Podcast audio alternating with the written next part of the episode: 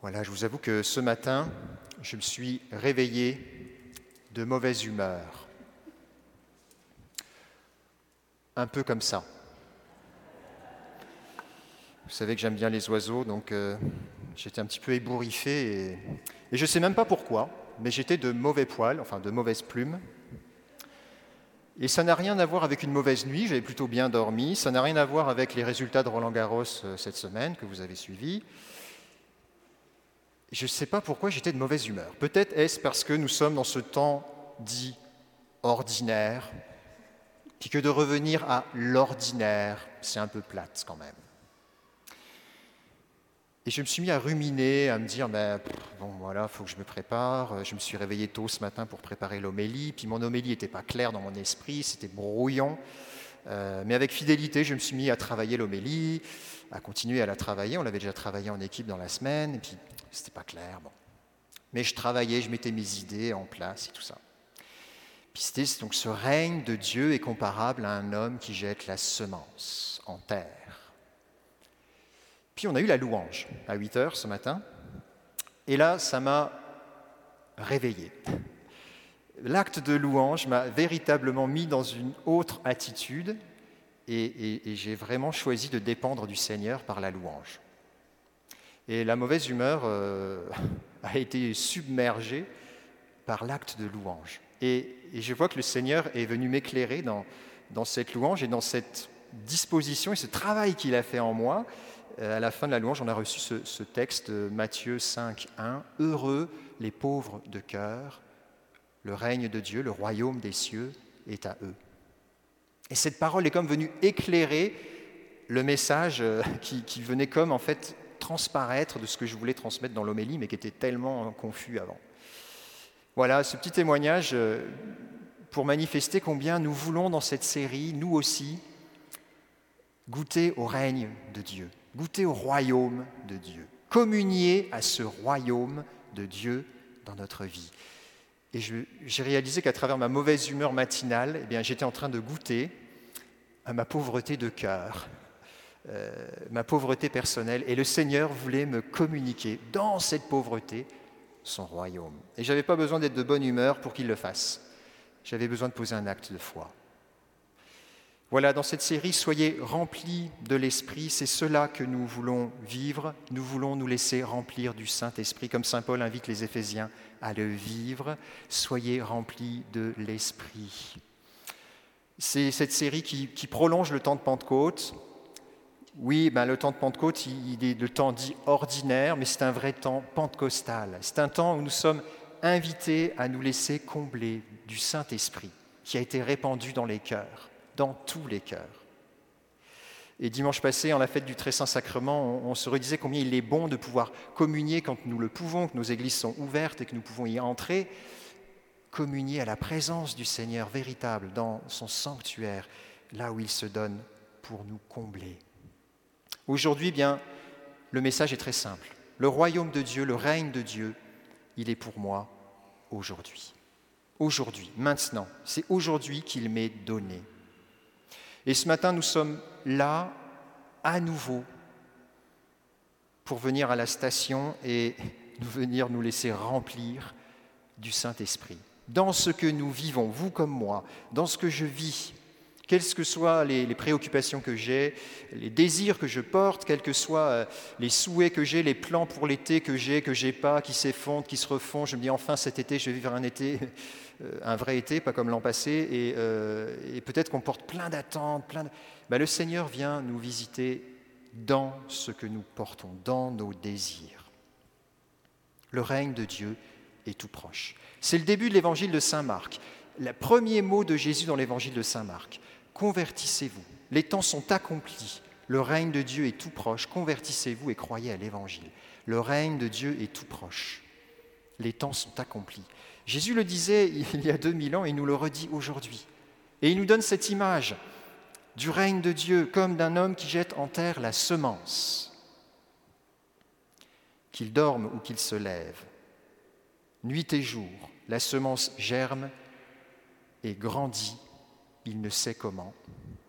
D'elle-même, la terre produit d'abord de l'herbe, puis l'épi, puis enfin du blé plein l'épi, et dès que le blé est mûr, il y met la faucille, puisque le temps de la moisson est arrivé. Le règne de Dieu est donc comparable à cette semence jetée en terre. Elle grandit, que le semeur dorme ou qu'il se lève. Elle grandit, elle porte du fruit et il ne sait comment. Ben, acceptons de ne pas savoir dans nos vies comment le règne de Dieu se développe et grandit. On ne peut pas tout savoir. On ne peut pas ni même tout contrôler. Nous ne savons pas pourquoi un matin on est de bonne humeur et un autre on est de mauvaise humeur. Des fois on le sait quand même, mais des fois on ne le sait pas. Il y a pourtant un mystère dans ce que nous vivons de la croissance du règne de Dieu. Que j'agisse, que je n'agisse pas, que je dorme, que je me lève, que je sois activiste, agité ou paresseux, la vie de Dieu continue mystérieusement de se déployer en moi, comme une plante qui pousse. Tu n'y fais rien et elle pousse. Depuis que je suis enfant, moi je suis assez fasciné par mettre une graine en terre et, laisser la graine pousser et devenir une plante qui grandit, qui porte du fruit. Je ne sais pas pourquoi, ça doit être existentiel, mais ça me fascine depuis que je suis enfant et que nous apprenait à la maternelle à mettre des petites graines dans des pots. Ben, je continue à le faire d'ailleurs, je mets des graines dans des pots et ça pousse. Et c'est fascinant de voir cette croissance, qu'on y fasse quelque chose ou rien. Des fois, il faut y faire un peu quelque chose. Mais généralement, la nature fait tout. Ce n'est pas nous qui tirons dessus pour que ça pousse plus vite. Il y a un mystère de vie. La plénitude, et cette image, me semble-t-il, nous dit que la plénitude, la vie, elle est communiquée en moi à chaque étape de ma croissance personnelle. La, vie de Dieu m'est communiquée que je sois un blé en herbe, que je sois un épi de blé, ou un épi plein de blé, ou un blé mûr. La vie de Dieu, le règne de Dieu se communique en moi à chaque étape. Nous, on a souvent l'image du règne de Dieu comme étant la moisson. Oui, le royaume final de Dieu est véritablement, et, nous y participerons véritablement à la moisson, quand le Christ reviendra. Mais en fait, il nous est déjà donné aujourd'hui. Jésus dit bien à ses disciples, Heureux les pauvres de cœur, le royaume de Dieu est à eux. Et il l'est dans l'aujourd'hui de cette parole. Le royaume de Dieu est à eux. Alors que je sois un, blé en herbe, alors que je finis le secondaire et que je trouve bien plate la manière dont va se passer le bal définissant, ben, il y a une plénitude pour moi.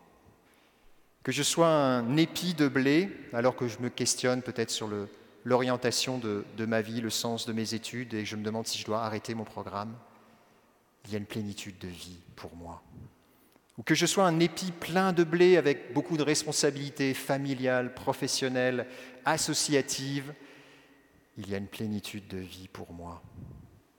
Que je sois un blé mûr, qui peut regarder sa vie derrière soi, qui peut aussi peut-être porter des regrets ou des culpabilités sur des situations et des décisions passées, il y a une plénitude de vie pour moi aujourd'hui. À chaque étape de ma vie, je suis invité à goûter à une plénitude. Je suis invité maintenant, aujourd'hui, à goûter à une nouveauté de plénitude qui est différente à chaque étape. J'ai eu la, joie hier d'entendre le témoignage de André et Judith, que vous connaissez parmi nos, paroissiens probablement. Et euh, vous aurez l'opportunité certainement d'entendre ce témoignage qu'on a euh, tourné et filmé hier. J'étais touché de voir comment André et Judith ont, grandi dans l'accueil de la plénitude à différentes étapes de leur vie. L'étape de l'adolescence, où euh, pour Judith c'était un moment euh, spirituel euh, connecté, où elle vivait vraiment de grandes choses. L'étape où ils se sont rencontrés, André et Judith, avec des moments forts, et puis après deux ans, ils se sont. André a, laissé Judith, et ça a été comme une épreuve très lourde pour les deux finalement. Le moment où ils se sont retrouvés, le moment où ils ont finalement choisi de refonder leur relation dans la foi, en fondant leur relation de couple comme une expérience spirituelle. Puis ce moment encore, maintenant 16 ans après, 16 euh, ans de mariage, avec leurs deux enfants, ce moment où ils goûtent chaque jour encore à cette plénitude de Dieu qui les aide à avancer dans ce oui qu'ils se sont dit un jour. Bref, je ne vous raconte pas les détails du témoignage, mais ça m'a frappé de voir la plénitude de Dieu qui est donnée à chaque étape de la vie. Ce n'est pas donné une fois pour toutes et c'est fini. Des fois, on veut retourner à ce qu'on vivait en arrière. Notre monde est très fort là-dedans. Il faudrait être jeune tout le temps. Puis on s'achète des crèmes cosmétiques et puis euh, des tas d'affaires pour avoir l'air jeune. On s'habille jeune, on fait des, choses jeunes. La jeunesse est un moment de la vie. Heureusement qu'on n'est pas éternellement jeune, d'ailleurs, je ne sais pas vous, mais moi je suis heureux de vivre euh, la période que je vis, avec ses défis. Puis je ne dis pas que des fois je ne regarde pas en arrière. Et dans le même temps, je vois que le Seigneur m'invite à vivre l'aujourd'hui. Parce qu'il y a quelque chose de bon pour moi. Il y a une fécondité qu'il m'invite à porter maintenant et qui me réjouit. Le pape François insiste beaucoup sur euh, l'importance de ne pas avoir un regard nostalgique sur notre vie qui nous empêche de vivre l'aujourd'hui. Eh bien, il y a pour nous aujourd'hui une plénitude de vie. Et Saint Paul le dit aux Éphésiens. Vous êtes peut-être mis, vous aussi, à faire votre Lectio Divina. On lisait cette semaine le chapitre 3 de la lettre aux Éphésiens. Et Saint Paul dit aux Éphésiens, vous connaîtrez ce qui dépasse toute connaissance, l'amour du Christ. Alors, vous serez comblés jusqu'à entrer dans toute la plénitude de Dieu. Vous serez comblés jusqu'à entrer dans toute la plénitude C'est fort quand même. Si nous connaissons l'amour du Christ, si nous y goûtons d'une quelconque manière, alors nous sommes comblés pour entrer dans cette plénitude de vie. Quoi que nous vivions, quel que soit notre cœur, et plus il est pauvre, mieux c'est en fait. Parce que plus on est dépendant de cet amour du Christ et on peut entrer dans cette plénitude. Il y a la petite Thérèse de l'Enfant Jésus, que vous connaissez certainement, cette religieuse euh, du XIXe siècle. La petite Thérèse qui euh, euh, invitait à... Ben, elle se posait la question de savoir si dans le ciel on allait être tous comblés. Puis sa sœur Pauline, qui était un peu plus âgée qu'elle, lui a dit ben, Va chercher un grand verre à papa et prends un petit dé à coudre à toi. Elle est allée les chercher. Puis Pauline lui a dit Maintenant, remplis-les d'eau. Elle a rempli le verre à papa, elle a rempli son petit dé à coudre, et puis elle lui dit, et maintenant, est-ce qu'il y en a un qui est plus rempli que l'autre? Ben, Sainte Thérèse a constaté, non, les deux sont pleins. Elle dit, c'est ça la plénitude, dans le ciel. Nous serons déjà tous pleins à la mesure de ce que nous pouvons recevoir, à la mesure de la largeur, la grandeur, la profondeur de notre âme. Eh bien, frères et sœurs, il me semble que cette image est déjà pour nous aujourd'hui. Quelle que soit la grandeur d'âme que nous avons, nous sommes invités à être comblés.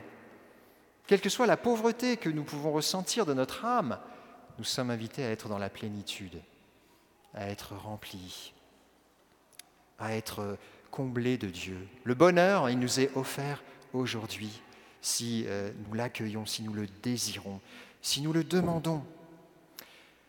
Alors on va ensemble simplement relire euh, ce passage qui suit cette lettre aux Éphésiens, qui est une prière que Paul fait. Prière dit, euh, pardon, Saint Paul dit à celui qui peut réaliser par la puissance qu'il met à l'œuvre en nous, infiniment plus que nous nous pouvons demander ou même concevoir. Gloire à lui dans l'Église et dans le Christ Jésus pour toutes les générations, dans les siècles des siècles. Amen. C'est la plus belle prière, me semble-t-il, que nous puissions dire aujourd'hui, celui qui peut, par la puissance qu'il met en œuvre en nous, infiniment, nous combler infiniment plus que nous n'osons demander ou même désirer. À lui la gloire pour les siècles des siècles. Amen. On va prendre euh, ensemble un chant maintenant et reprendre le refrain du psaume et redire cette prière.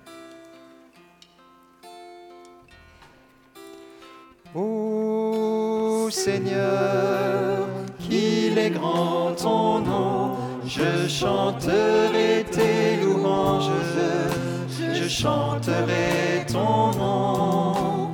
Ô Seigneur, qu'il est grand ton nom, je chanterai tes louanges, je chanterai ton nom.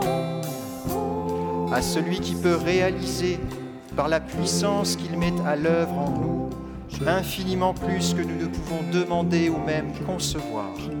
Gloire à lui dans l'Église et dans le Christ Jésus, pour toutes les générations, dans les siècles des siècles. Amen. je.